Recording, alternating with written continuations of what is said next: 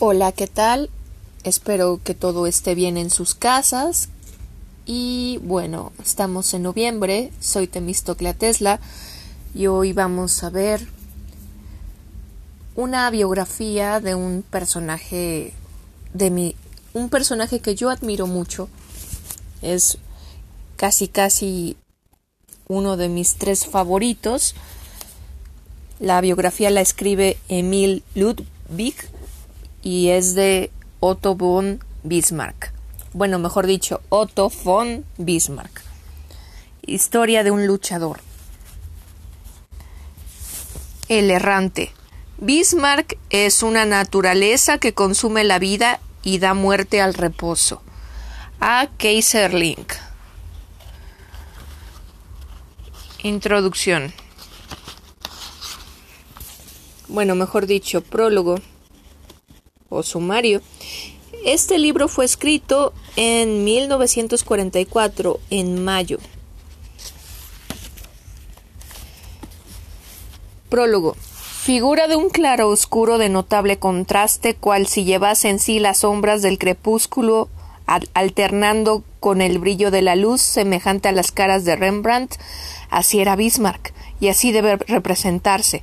El hombre que durante ochenta años fue blanco del odio de los partidos políticos y que en vida se vio tan poco amado porque él, a su vez, amó muy poco, fue condenado después de su muerte a que su memoria se perpetuase en estatuas, forma la más adecuada de reproducir la imagen de aquel cuyo duro corazón era tan difícilmente accesible. Y sí, y así ha llegado a ser para los alemanes un, Rolando de piedra, el objeto de este libro es, pues, trazar el retrato de un luchador errante. En sus páginas se representa a Bismarck como un, como un carácter, pero lleno de orgullo, brío y odio, elementos fundamentales de donde se derivan sus hechos. Hoy, que una parte de la nación rinde homenaje a su nombre, mientras que el resto lo condena, debía llegarse hasta el fondo de su historia espiritual, pues ya que Bismarck como personalidad encarnó lo que había de ser el destino de los alemanes, es preciso que el país conozca el verdadero carácter de aquel hombre, tal como era, y no desfigurado por la admiración o por el odio. El hombre histórico es siempre más orgánico que su sistema y más complicado que su monumento. En lugar de seguir los métodos académicos y de recargar la, exposición de su figura con notas, entendemos que lo más propio en nuestros días como un ejemplo y una advertencia es presentar a nuestros hombres presentar a nuestros hombres plásticamente. El político no puede separarse del hombre. Entre los sentimientos y los hechos existe una íntima dependencia y la vida pública marcha al unísono de con la privada. Recoger los resultados del investigador y darles forma es, pues, obra del artista. Con respecto al desarrollo interno de Bismarck, puede decirse que, al cumplir este los treinta años, había llegado al límite máximo, pero habiendo pasado por las más duras pruebas y rudas alternativas durante los tres lustros anteriores, desde este punto todo cuanto sigue no es sino intensificación de los rasgos fundamentales de su carácter.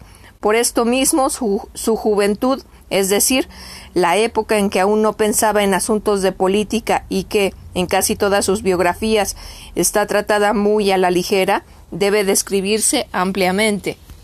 El único que, con los datos tomados del cúmulo de documentos de aquella época, logró trazar una psicografía de Bismarck fue el mal comprendido investigador Klein Hattingen.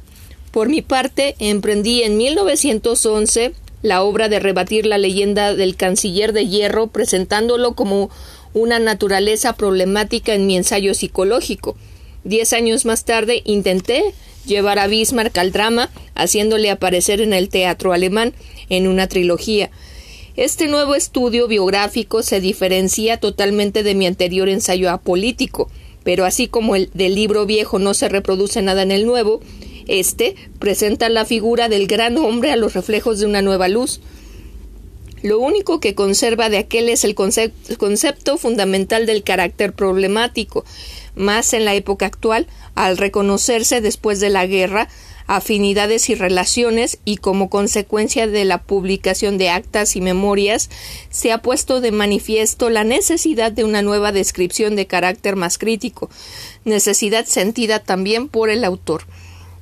Resultado de tales estudios y opiniones ha sido que el contraste o claro oscuro, como decimos al principio, que envuelve la figura de Bismarck haya adquirido mayor atractivo, y así quien en vez de, una, un monumento busque para estudiarla la vida de un tenaz paladín, quedará perplejo ante la de aquel hombre que hubo de sostener ininterrumpidas luchas escasamente recompensadas con alguna victoria, que obró siempre a impulsos de la pasión, sin haber saboreado una sola alegría, que si bien fue hábil las más de las veces, cometió también sus errores, pero que fue genial hasta en los momentos de ofuscación. Capítulo 1 Bajo el viejo roble del veraniego parque juega un niño de cabellos rubios, complexión robusta y oscuros ojos de viva y penetrante mirada. Tiene solo cuatro años, pero viéndole manejar su pala con, con, la que carga tierra y piedras en una carretilla que lleva hasta la orilla del estanque donde construye un castillo, Podría muy bien creerse que tiene por lo menos dos años más, según la destreza y vigor con que realiza tales trabajos. Al llegar la hora de la comida lo llama el jardinero para entrarlo en casa, pero el chico se resiste y se encoleriza. Aquella es una simple casa señorial o más bien la casa de un labrador enriquecido. Es de madera y sin ningún adorno, Solo consta de un piso con cinco ventanas situado a la mediación de la altura del inmueble y una planta baja a ras de tierra. Cuando el niño en días bonacibles se asoma a su ventana y contempla los sembrados va a extenderse hasta el horizonte el dorado campo de trigo tranquilo y silencioso, mas cuando el cierzo sopla por la pomerania se agitan las espigas inclinando sus pesadas cabezas y entonces el susurrante vaivén de las mieses forma altibajos que semejan a la aldea y por el camino le dice todo esto es nuestro y así es en efecto pues hacía poco tiempo que había heredado más de, de dos mil fanegas de tierra enclavadas en el término del Nickfoth. Por esta razón hubo de trasladarse desde la antigua villa de Schönhausen en Sajonia a la Pomerania ulterior cuando su hijo tenía un año de edad. Todo esto es nuestro, piensa el niño por el camino cuando su padre le permite acompañarle. Y no se equivocaba, pues aldea y alquería son una misma cosa. Allí no había labradores, sino solamente jornaleros que pertenecían a la heredad y que, al verlos en las miserables chozas de techo de paja que les servían de albergue, parecían más esclavos de lo que ellos y aun los mismos señores quisieran. Ya se divisa el tejar y más allá la herrería, pero antes llegan al establo y entran a ver el ganado. El muchacho se acerca a una vaca y el viejo pastor Brandt, que ya ha cumplido los noventa años, le dice Ten cuidado, señorito, la vaca puede darle sin querer con la pata en un ojo. El animal no se daría cuenta y seguiría paciendo tranquilamente, pero usted perdería su ojo. Señorito, llama el anciano vaquero con todo respeto y empleando su dialecto bajo alemán. Aquel niño al que da el tratamiento de usted.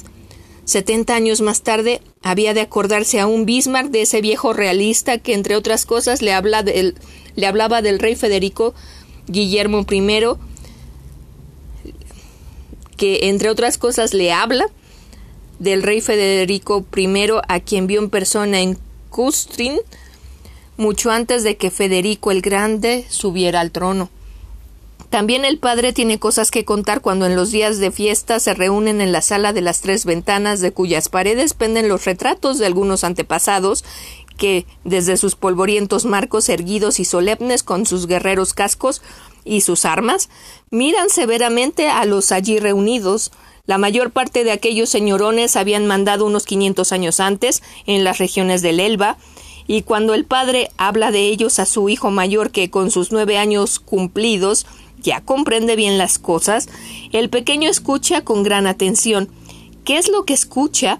Que los abuelos de sus padres fueron todos caballeros como los que representan aquellos retratos que Durante siglos vivieron en castillos y, y casas solariegas, disponiendo de infinidad de criados que los labraban, les, labraba, les labraban las tierras, señores de horca y cuchillo que desde tiempos inmemoriales se sentaban los domingos en la iglesia en sillones de roble, separados del resto de los feligreses y de la servidumbre, exactamente igual que aún hoy lo hacían ellos mismos allí. Quizá cuenta también alguna vez el, el señor don Fernando von Bismarck que todos ellos fueron asaz altivos y autoritarios, entre ellos hubo caballeros de la marca antigua, cortesano no hubo ninguno, pero la mayoría fueron señores feudales. ¿No hubo también en remontísimo tiempo un príncipe de Sajonia que obligó a uno de aquellos antepasados a cederle sus más hermosos bosques, por los que dio la villa de, de Schönhausen, haciéndolo perder en el cambio? Asimismo, cuando cien años antes el rey osó convertir el feudo de los caballeros de la marca antigua en un tributo de dinero, el bisabuelo caballero de aquella orden inició y acaudilló la oposición contra tal desafuero y protestó contra la degradación de la dignidad de una orden libre de caballería que quedaba rebajada hasta el nivel de un miserable estado tributario. Y antes de morir el rey, dejó a su hijo el joven Federico una nota en la que decía que entre las cuatro familias recalcitrantes la de Bismarck era la más ilustre pero también la peor. El abuelo del muchacho que es a quien este parece fue un bebedor empedernido al que al par que un gran cazador que en un año llegó a matar 154 siervos. Aparentemente nuestro Bismarck tiene más de sus antepasados que ningún otro. El propio padre del chico tampoco era ya caballero, en el sentido romanesco de la palabra, siguiendo así las huellas del abuelo que ya dejó de serlo y que, a la muerte de su joven esposa, muy poco antes de aparecer el, el de, de Goethe, publicó una conmovedora necrología describiendo minuciosamente su vida conyugal. Este discípulo de Rossiu, que no quería ser de sus hijos otra cosa que cuatro hombres honrados, que los llamaban a su, que los llamaba a sus amigos y registraba con alegría sus cartas de puro estilo, reunió una biblioteca bien nutrida de obras de sabios autores y legó su estoica calma y absoluta carencia de ambición a sus hijos, que si bien es cierto que todos fueron a la guerra, ninguno de ellos figuró en la corte, circunscribiéndose a su oposición de, sencillos terratenientes. Por eso no fue ningún milagro que Fernando, que en su casa de, de Niphoff se ocupa ahora de la educación de sus dos hijos, pidiera su separación del servicio militar activo después de la primera campaña, cuando apenas contaba 23 años, lo que irritó tanto a su rey que, le despojó del grado y del uniforme de capitán de caballería, aunque tiempo después le concedió el reingreso al ejército. Mas ni aun en los momentos más difíciles para el país se volvió el padre de Bismarck a la vida de soldado. Se casó durante el verano de 1806 precisamente cuando el emperador Francisco renunció a la corona imperial alemana y desde entonces ya no abandonó nunca más su heredad para desenvainar la espada ni para tomar parte en la batalla de Jena, de Jena, ni en las guerras de la independencia, aunque disfrutaba de la más perfecta salud y acababa de cumplir los cuarenta años. El progenitor de Bismarck, tampoco aficionado a la guerra, de gigantesca estatura, humorístico, fuerte y sensible como el hijo, tuvo siendo muchacho la, la satisfacción de que el viejo Federico le dirigiera la palabra, y esta fue su única anécdota prusiana.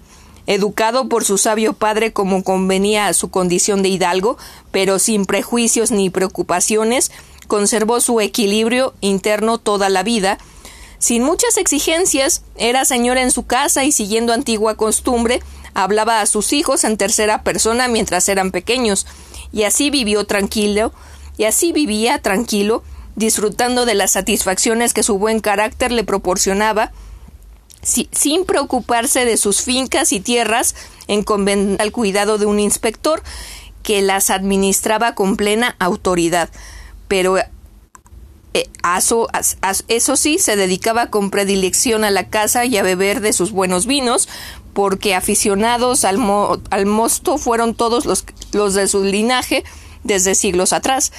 En determinadas ocasiones escribía cartas tan deliciosas como la siguiente.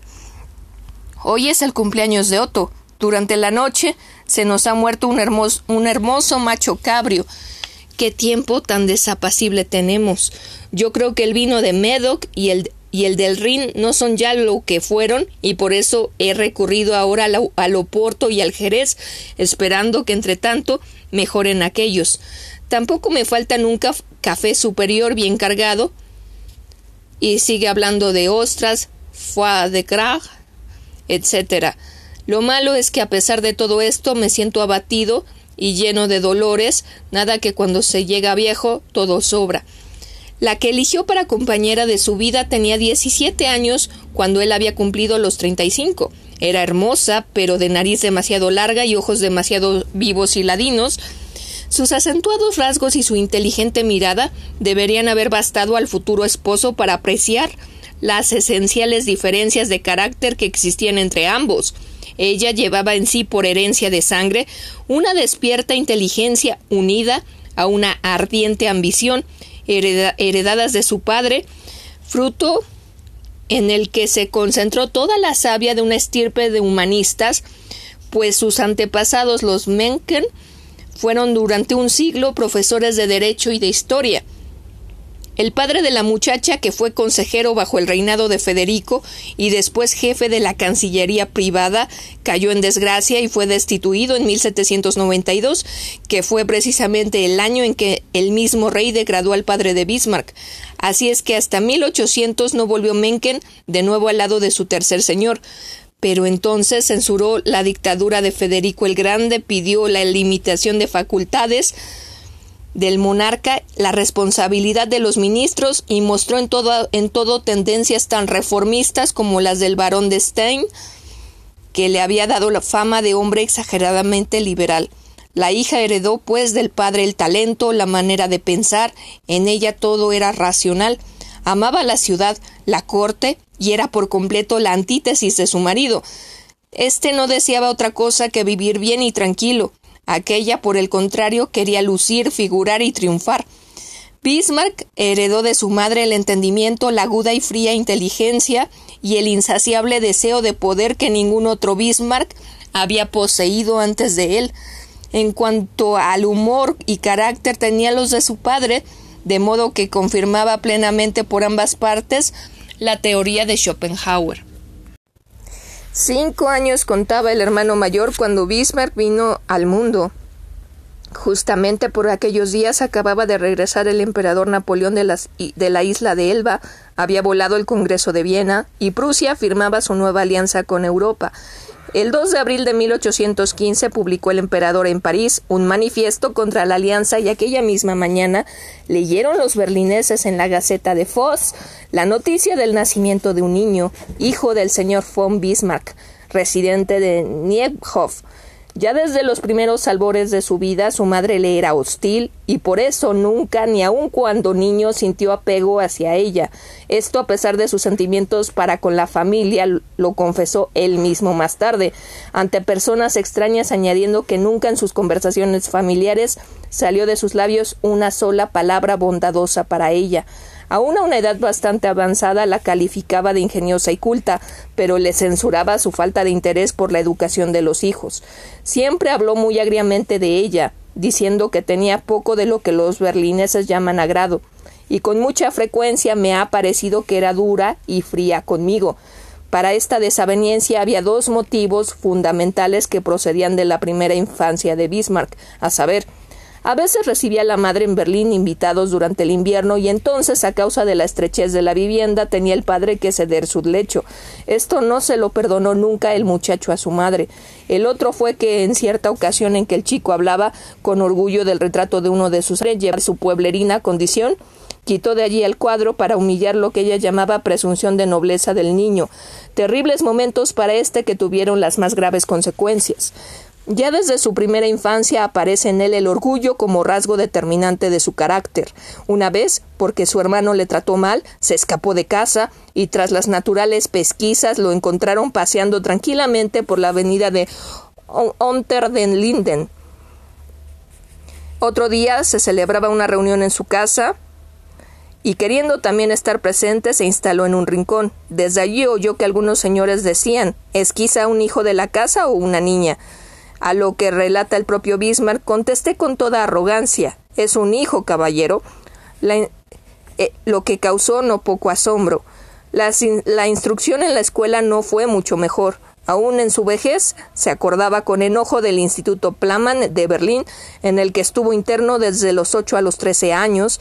Hablando de aquel tiempo, dice él mismo Desde mi niñez fui un extraño en mi casa, que nunca volvió a ser para mí el dulce hogar paterno. En cuanto a mi educación, entendieron mis padres que todo debía supeditarse al desarrollo de mi inteligencia y hacerme adquirir prematuramente conocimientos positivos. Como estaba convencido de que su madre era quien disponía todo lo que a él se refería, la, consideraba responsable de cuanto malos tratos tuvo que sufrir en el internado. Ni un solo momento de su vida dejó de vituperiar el pan duro del colegio, el régimen espartano a que estuvo sujeto, las ropas tan ligeras que se le obligaban a vestir en invierno, y en fin, empleando sus propias palabras, todo aquel sistema educativo tan contrario a la naturaleza. Pero, sobre todo, el que por las mañanas se nos despertase a golpes de florete. Esto lo decía aún a los ochenta años de edad. Germanismo, liberalismo y hostilidad contra la nobleza a la cual pertenecía y por lo que tenía que soportar los insultos de los profesores, hicieron que los innatos sentimientos señoriales de aquel niño de diez años aumentasen progresivamente hasta convertirse en una vehemente preocupación que dio lugar a su odio contra las ideas liberales que hasta en su propia madre encontraba. En aquel colegio, decía Bismarck, no logré nunca comer hasta hartarme, excepto cuando estaba invitado fuera. Siempre nos daban una carne asquerosa, elástica, que no había quien le metiera el diente. A, las cinco y media de la mañana nos hacían levantar a golpes, y de seis a siete ya estábamos emborronando planas de escritura. Éramos peor tratados que los reclutas por un cabo. Cuando hacíamos esgrima era cosa frecuente el que nos dieran tales golpes en los brazos que ya teníamos cardenales para varios días. El muchacho quería volver a, Niekhoff, pues allá, el final de, de la Wilhelmstrasse, calle de Guillermo, una de las principales vías de Berlín y centro de las vías oficiales, era como vivir en páramo. Si hubiera sido al principio de la calle en el centro mismo de la capital, entre los hermosos edificios públicos y por donde a veces pasaba el rey, eso ya habría sido otra cosa, pero allá en aquel desierto fuera de la ciudad todo era aburrimiento y soledad. Recordándolo decía cada vez que desde mi ventana venía una yunta de bueyes arando el campo, lloraba de añoranza por Niekhov. Y así se pasó todo el año pensando en las vacaciones, pues para entonces se le había prometido que iría a casa. Mas cuando Encontrados sentimientos estremecían el ánimo del niño cuando repentinamente llegó carta de su madre diciéndole que en julio tenía que irse a los baños termales y que por lo tanto los niños debían quedarse en Berlín. Eso mismo sucedió varios veranos, de modo que durante algunos años no volvieron los chicos a ver la casa ni su parque, ni los campos con sus aras, horreos y establos, ni la alegre fragua, ni la querida aldea. Así es que siempre que hablaba de aquella época le llamaba vida de presidio. No es pues extraño que cuando procedía, cuanto procedía de su madre y todo lo que ella exigía o disponía le pareciese inicuo. A medida que iba siendo mayor, iba dándose cuenta de que la actividad y el egoísmo de su madre amenazaban dar al traste con los bienes y el dinero de la familia, pues cada año introducía en Niekhov nuevas máquinas y procedimientos para continuar por sistemas modernos, lo que, según ella, declinaba a causa de los rutinarios métodos de su marido. Además, obligó a su esposo a trasladar la casa a Berlín durante el invierno y vivían en la Plaza de la Ópera, pero no con toda la elegancia y representación social que ella deseaba. Toda su vida conservó Bismarck impresa en, su corazón la imagen de su madre cuando ataviada con todas sus galas fue una vez acompañada por su padre a la Soirée del señor ministro. Aún me acuerdo, como si fuese hoy, dice, llevaba un vestido de talle corto, unos guantes que le llegaban hasta más arriba del codo, la cabeza con profusión de rizos y bucles a ambos lados y adornada con una gran pluma de avestruz. De ella oyó por primera vez las sacres palabras de la oposición liberal y siendo aún muy joven, tuvo que ir a pie hasta Josti para recoger periódicos de París que hablaban de la Revolución de Julio y con tal motivo aprendió a despreciar todo aquello. Llegó el día del cumpleaños de mi madre, escribe más tarde, y por la mañana vino un criado a buscarme a la mansión para llevarme a casa. Al llegar entré en su cuarto adornado con lirios del valle, su, su, flor predilecta, y convertido en exposición de regalos tales como trajes, libros y figurillas de porcelana. Por la tarde hubo una gran comida a la que asistieron muchos jóvenes oficiales y algunos señorones viejos tragaldabas cargados de condecoraciones. Por lo que a mí se refiere, la doncella de casa me llevó a otra habitación para estropearme el estómago con caviar, pastelillos y otra infinidad de golosinas que los criados habían dejado aparte cómo robaba la servidumbre. A mí no me educaron bien, pues mi madre se iba de muy buena gana a visitas y reuniones y nunca se ocupó mucho de nosotros. Generalmente alternan en las familias dos generaciones, una destinada a recibir palizas y malos tratos y otra que vive en paz y sin molestias. Así era por lo menos en la nuestra. Pues bien, yo pertenecía a la generación apaleño, siendo alumno del Monterio Gris, donde hizo sus estudios superiores, pudo comprobar que el odio que la burguesía ilustrada inculcaba a sus hijos en contra de la nobleza aumentaba aún en las aulas, lo que contribuyó a arraigar más en él sus ticas. Por entonces vivía en su casa de Berlín, donde durante el invierno culminaba el incesante ajetreo y constante actividad social de su madre, mansa y pasivamente secundada en todo por su marido, pero en el verano él y su hermano, que tenía cinco años más, y que estaba sumergido en la vida física, se quedaban solos con el profesor particular y la criada, así es que carecía de toda dirección interna y se veía, en los años decisivos de su vida, abandonado a sus propias fuerzas. Nunca desde los siete a los diecinueve años vio Bismarck ante sí persona alguna a quien poder imitar, ni tuvo a su lado nadie a quien poder amar fuera de su padre. Es pues de extrañar que desde niño no era cristiano y que la madre era una especie de teósofa de, a su manera. Ninguno de los dos iba nunca a la iglesia y para colmo dieron a los hijos como preceptor a Schleichmacher, que veía Schleichmacher, que veía un peligro en la oración porque la consideraba como el paso de transición hacia lo mágico y solo le recomendaba con atención a su efecto purificador. La madre, con un fanatismo que, según observa Bismarck, estaba en extraña contradicción con su clara y fría inteligencia, tenía mucho a Swedenborg y creía ciegamente en la Sibila de Prevost y en las teorías de Mesmer. También tenía la pretensión de ver el porvenir, pero su marido, a quien ella menospreciaba porque no andaba muy fuerte en gramática, no lo creía, pues, como él decía con su gracia peculiar, quejándose a un amigo. A pesar de toda su clarividencia, no supo ver que los precios de la lana serían al terminar el mercado más bajos que al principio. Así como el padre, por su carácter, estaba siempre contento de sus hijos, la madre no lo estaba nunca. En cierta ocasión les decía el, les decía el padre Vuestros certificados escolares